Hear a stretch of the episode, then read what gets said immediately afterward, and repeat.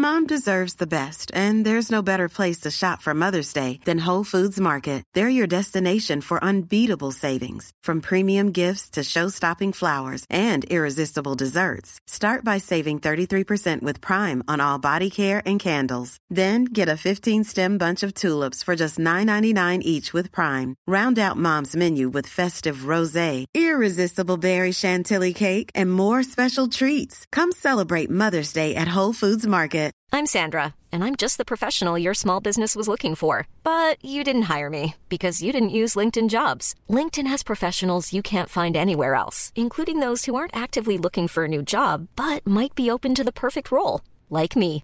In a given month, over 70% of LinkedIn users don't visit other leading job sites. So if you're not looking on LinkedIn, you'll miss out on great candidates like Sandra. Start hiring professionals like a professional. Post your free job on linkedin.com/people slash people today.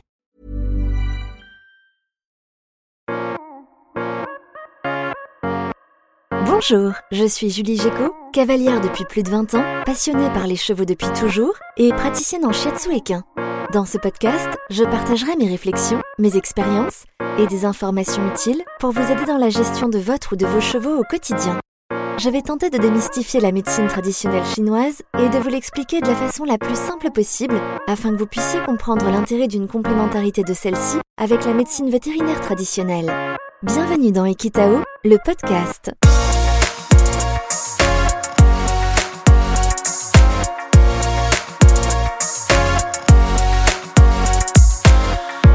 Découverte de l'élément eau en médecine traditionnelle chinoise.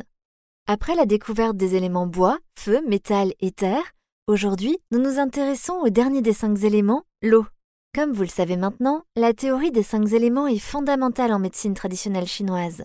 À chaque élément correspondent des méridiens, un organe, un organe d'essence, une entraille, une saison, une couleur, un climat, une émotion, etc. L'eau, c'est l'hiver, non? Exactement. L'hiver appartient à l'eau. L'eau représente, comme le feu d'ailleurs, une étape de transformation. Il y a une inversion du sens de l'énergie. Mais à l'inverse du feu, l'énergie qui était descendante devient montante.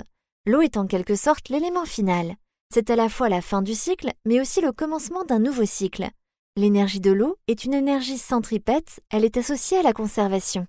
L'eau, c'est l'élément yin par excellence, à l'opposé du feu qui lui représente le yang. L'hiver, c'est le temps de pause, un temps de reconstitution. Quel organe appartient à l'eau? C'est le rein qui est attaché à l'eau, et son entraille, c'est la vessie. Globalement, le système urinaire est lié à l'eau. Ce sont donc aussi les méridiens du rein et de la vessie qui représentent l'eau. Le rein atteint sa plénitude énergétique en hiver, aux alentours du 21 décembre. Quel est le rôle du rein en énergétique chinoise? Le rein a une place très importante dans la régulation et le métabolisme de tous les liquides du corps. C'est lui qui stocke et excrète les liquides afin de maintenir un niveau constant. Le rein, c'est aussi la racine de l'énergie. Si le poumon en est le maître, le rein, lui, attire fortement l'énergie vers lui. C'est grâce au rein que la respiration peut être profonde. Quand il est en déficience, le cheval peut souffrir d'asthme, être engorgé des postérieurs ou encore connaître des désordres urinaires par exemple. Et l'émotion associée à l'eau et au rein, c'est laquelle? C'est la peur qui est régie par l'eau. La peur est l'émotion prédominante chez le cheval. On dit de la peur qu'elle fait descendre le chi. Quand l'émotion est présente, le rein n'a plus la capacité de retenir les liquides et l'énergie dans le bas. Au contraire, un cheval bien équilibré est ancré. L'eau, c'est un fluide, souple et qui s'insère profondément. L'énergie de l'eau permet de s'adapter et de faire face aux perturbations. Quand elle est en équilibre, l'ancrage est donc plus fort, le cheval est plus à même de faire face aux contraintes environnementales auxquelles il est exposé. Est-ce qu'en plus du rein, l'élément eau gère d'autres organes? Oui, vous le savez maintenant. Dans chaque élément, on retrouve aussi un organe d'essence. Dans l'élément de l'eau, ce sont les oreilles. Les oreilles appartiennent globalement à l'eau. Mais si on y regarde de plus près, on retrouve dans l'oreille chacun des cinq organes. C'est d'ailleurs le principe de l'auriculothérapie qui mérite d'être encore approfondi chez le cheval, mais qui a déjà fait ses preuves sur l'humain. Et ça comprend d'autres éléments de l'organisme, l'eau? Oui, l'eau c'est aussi les os, les moelles, les crins et les dents. Rappelez-vous dans l'épisode consacré au chi, je vous ai parlé du jing, le fameux capital inné et acquis qui est à la source de l'énergie yang et donc de la chaleur du corps. Eh bien ce jing est contenu dans le rein. Et c'est le jing qui produit les moelles qui elles-mêmes nourrissent les os. Donc tout ça est intimement lié. Au Japon, on dit que les os sont le miroir des reins et que la colonne vertébrale est le miroir de la vessie. Pour ce qui est des crins, on dit d'un cheval qu'il a un bon yin, quand ces crins sont fournis et foncés. Les crins reflètent à l'extérieur l'énergie interne des reins.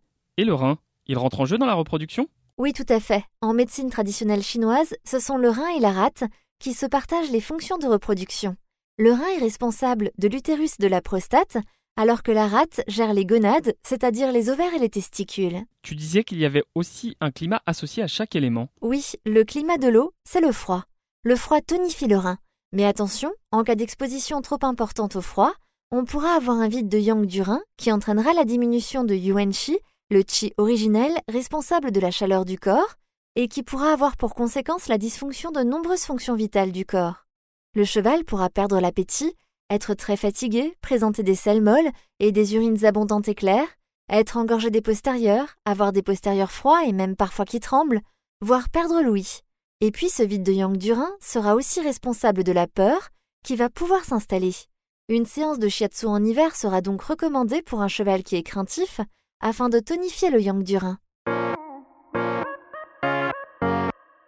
Merci d'avoir écouté cet épisode d'Equitao le podcast. S'il vous a plu, n'hésitez pas à le partager sur vos réseaux. Je vous donne rendez-vous la semaine prochaine pour un nouvel épisode. À très vite et d'ici là, caresse à pompon. Le shiatsu est une technique complémentaire favorisant le bien-être de votre cheval.